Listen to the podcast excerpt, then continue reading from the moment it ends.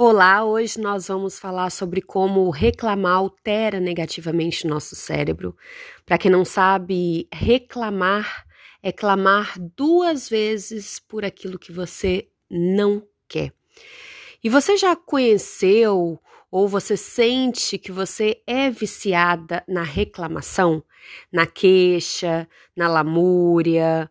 Pois é, quanto mais reclamamos, menos soluções visualizamos para nossos problemas ou qualquer que seja a situação presente no momento. É aquela velha história. As palavras têm poder. E isso, gente, é pura verdade. Quanto mais reclamamos, mais atraímos energias que não são nossas mais atraímos péssimas vibrações para nós mesmos, além, é claro, de atrair os famosos encostos para a nossa caminhada. E nós temos, sim, o poder de modificar tudo para melhor. É o que eu sempre digo: se nós temos encostos, obsessores, sofredores familiares, nós temos responsabilidade quanto a isso, porque eles só estão no nosso campo energético porque se sintonizaram com algo que a gente disse, é, com a forma como a gente agiu, com os nossos vícios, com os nossos hábitos. Então, no momento em que você sentir vontade de reclamar, respire fundo conte até três, analise se realmente aquela situação merece reclamação. É muito importante nesse processo de despertar da nossa espiritualidade, mediunidade, fazer a autorreflexão. O que é a autorreflexão? É simplesmente um exame de consciência antes da gente agir ou soltar as palavras no ar. Então, que tal fazer esse teste a partir de hoje? Um outro exercício que eu passo muito para as minhas clientes é depois, se você tiver algum pensamento ruim sobre você mesma, sobre alguém, irritação, angústia, sofrimento, você vai falar: cancela, cancela, cancela. Cancela três vezes tá bom? Você vai ver em como que nós ficamos em uma vibração baixa a maioria do dia. E isso faz com que a gente comece a ter é, essa autorreflexão e assumir, né? O poder sobre a nossa vida de mudar os nossos pensamentos, hábitos. Então, vamos pensar com a alma antes da gente expressar o que a gente sente ter a consciência plena dos fatos, dos nossos pensamentos. Esse é o grande segredo para a gente não cair no vício da reclamação sem fundamento, sem propósito. E também, é claro, é uma maneira de evitar encostos, desentendimentos futuros, desarmonia universal. Tá? É, o estresse, muitas vezes, nada mais é que a própria pressão interna a nossa pressão mental. É, nós esperamos, na maioria das vezes, ser os melhores em tudo, mas isso não é possível sempre. E aí a gente acaba atraindo espíritos maléficos, encostos para a nossa vida, em virtude né, desses pensamentos ruins, desse estresse, e como a gente acaba com esse estresse, como que a gente começa a ter uma vida mais feliz, Ouça músicas alegres no celular, em casa, no carro. Preste muita atenção nas letras. As pessoas muitas vezes estão ouvindo o tempo inteiro músicas que só falam de traição, músicas que só falam de inveja. Prestem atenção nas letras das músicas. Conecte com o seu anjo da guarda por meio da oração prece ou meditação todos os dias, faça seus pedidos, converse com ele. É muito importante rezar seja o Salmo 66, que é um salmo poderoso para afastar más energias da sua vida, né? Ao pensar em algo desagradável, além do cancela, cancela, cancela e dos exercícios respiratórios, estale os dedos imediatamente várias vezes. Gente, isso é muito importante. Quando nós estalamos os dedos, nós estamos acessando nosso polo mediúnico que fica no centro da palma das mãos. E isso faz com que a gente se conecte com o nosso mentor, pedindo ajuda mesmo para essa situação. Uma coisa que eu uso muito aqui na minha casa é ter um sino. Então, quando eu sinto que a energia está carregada, pesada, com muitas brigas ou pensamentos ruins, eu começo a balançar o sino, a tocar o sino em todos os cômodos da casa. Isso também é excelente, tá? E ao pensar em alguma praga, palavras desagradáveis para se comunicar com alguém, você pode colocar imediatamente a língua no céu da boca. Isso evita se expressar né, nesse momento. E aí você fique quietinho, em silêncio, até atingir esse autocontrole emocional. Tem uma história, né, eu acho que foi de Chico Xavier que contou, não lembro bem, mas ele falava quando vier algum alguma vontade de falar alguma coisa ruim é, para alguém, beba água e fique com a água dentro da boca até você se acalmar. Só depois que você se acalmar, você engole aquela água. Acho isso sensacional. Mas é importante que você, tendo conhecimento, né, dessas, dica, dessas dicas, você coloque em prática. E isso precisa de coragem, precisa de fé, de persistência nas suas atitudes. O despertar da espiritualidade, do autoconhecimento, não é fácil, não é simples.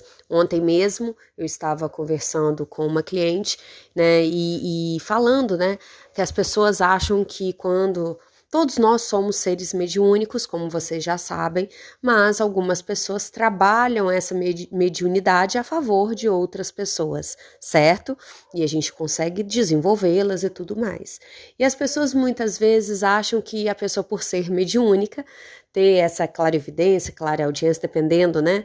Da mediunidade que essa pessoa tem, que a vida é muito fácil, que a vida é muito simples, que aquela pessoa podia ganhar na Mega Sena, que não tem problemas.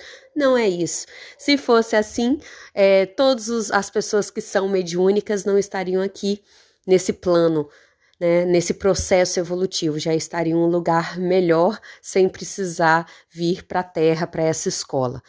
Então, mediunidade não é moeda de troca. Nós estamos aqui para ajudar outras pessoas e a responsabilidade é muito maior, porque a gente sabe dos nossos erros, das nossas falhas, a gente sabe e conhece as nossas sombras e a gente precisa é, ter consciência, ter um autocontrole muito maior para a gente poder acolher, ajudar as outras pessoas tá bom? Então isso é muito importante porque muitas pessoas buscam a mediunidade com a ilusão de que a vida delas será um conto de fadas e não é bem assim. Pelo contrário, quando nós estamos nesse caminho, às vezes muitos desafios aparecem para realmente nos testarem. É, ah, é? Então tá, você precisa, exemplo, você precisa trabalhar a compaixão. Aí vem um desafio ali que você tem que encarar para realmente você testar a sua compaixão. Vamos ver se a pessoa passou no teste ou não. Então, gente, é, mas existe aquela coisa, né? No momento que você desperta, não tem como você voltar a dormir. É um novo mundo, é uma nova, nova perspectiva, é um, um poder, né? E não é um poder. É com egoísmo, que a gente se ache melhor que o outro, não é isso. É um poder realmente assim, que agora eu assumo as rédeas da minha vida. Agora eu posso escolher onde colocar minha energia. E isso é fantástico, isso é maravilhoso. Não existe liberdade maior do que isso. A gente fazer realmente o que quer, entender o que é bom pra gente, se o que a gente faz é bom pro bem coletivo Isso é despertar, é trabalhar no amor, na caridade, porque nós estamos aqui para servir tá bom? Então, quando e trabalhar essa espiritualidade, e aí a pessoa muitas vezes me pergunta: ah, como eu posso me tornar uma pessoa zen? a primeira coisa, gente, é a gente falar com as pessoas, né? Palavras carinhosas, dóceis, respeitando o próximo como a si mesmo. No ambiente de trabalho, né, tentar é, não alterar a voz, resolver os problemas, as dificuldades, trabalhar a pressa, que é tão difícil, é tão difícil. Né? É analisar as situações com calma, com tranquilidade. Às vezes a gente quer tudo no nosso tempo. O tempo de Deus é diferente do, te do nosso tempo. Vocês lembram sobre a aula de ontem, né? Física quântica. O quântico não tem tempo, não tem espaço. É isso, é tudo. A forma como a gente enxerga a vida é a partir das nossas projeções, das nossas experiências. A forma como eu vejo as coisas é diferente da forma como você vê. Então, é muito importante a gente ter essa gentileza, a empatia. É importante termos metas, objetivos de vida, trabalhar para conquistar nossos desejos, ser flexível com os outros, mas principalmente com a gente porque nós vamos fazendo mudanças pelo caminho e tá tudo bem, tá? Receptiva à energia do bem, aberta às oportunidades do universo. Só assim nosso estado de espírito se torna cada vez mais feliz, mais sereno.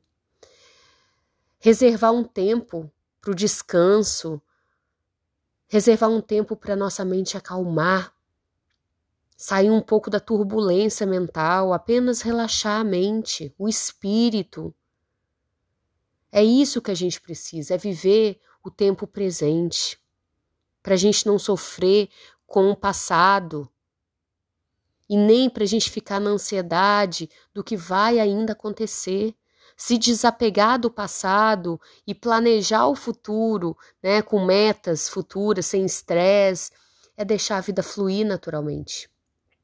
E dar gargalhadas, sorrir, ser feliz uma coisa muito interessante, vocês podem reparar, né? A primeira coisa, quando a gente vê alguém triste ou sofrendo, ou quando nós estamos assim, o nosso corpo vai se curvando, nós vamos encolhendo. Então, a primeira coisa, quando a gente estiver assim quiser sair dessa energia, é a gente movimentar o corpo, é a gente expandir o peito, por que os exercícios, as posturas de yoga trabalham não só o campo físico quanto emocional? Porque a gente tem essas posturas de abertura do peito, do plexo solar, do movimento.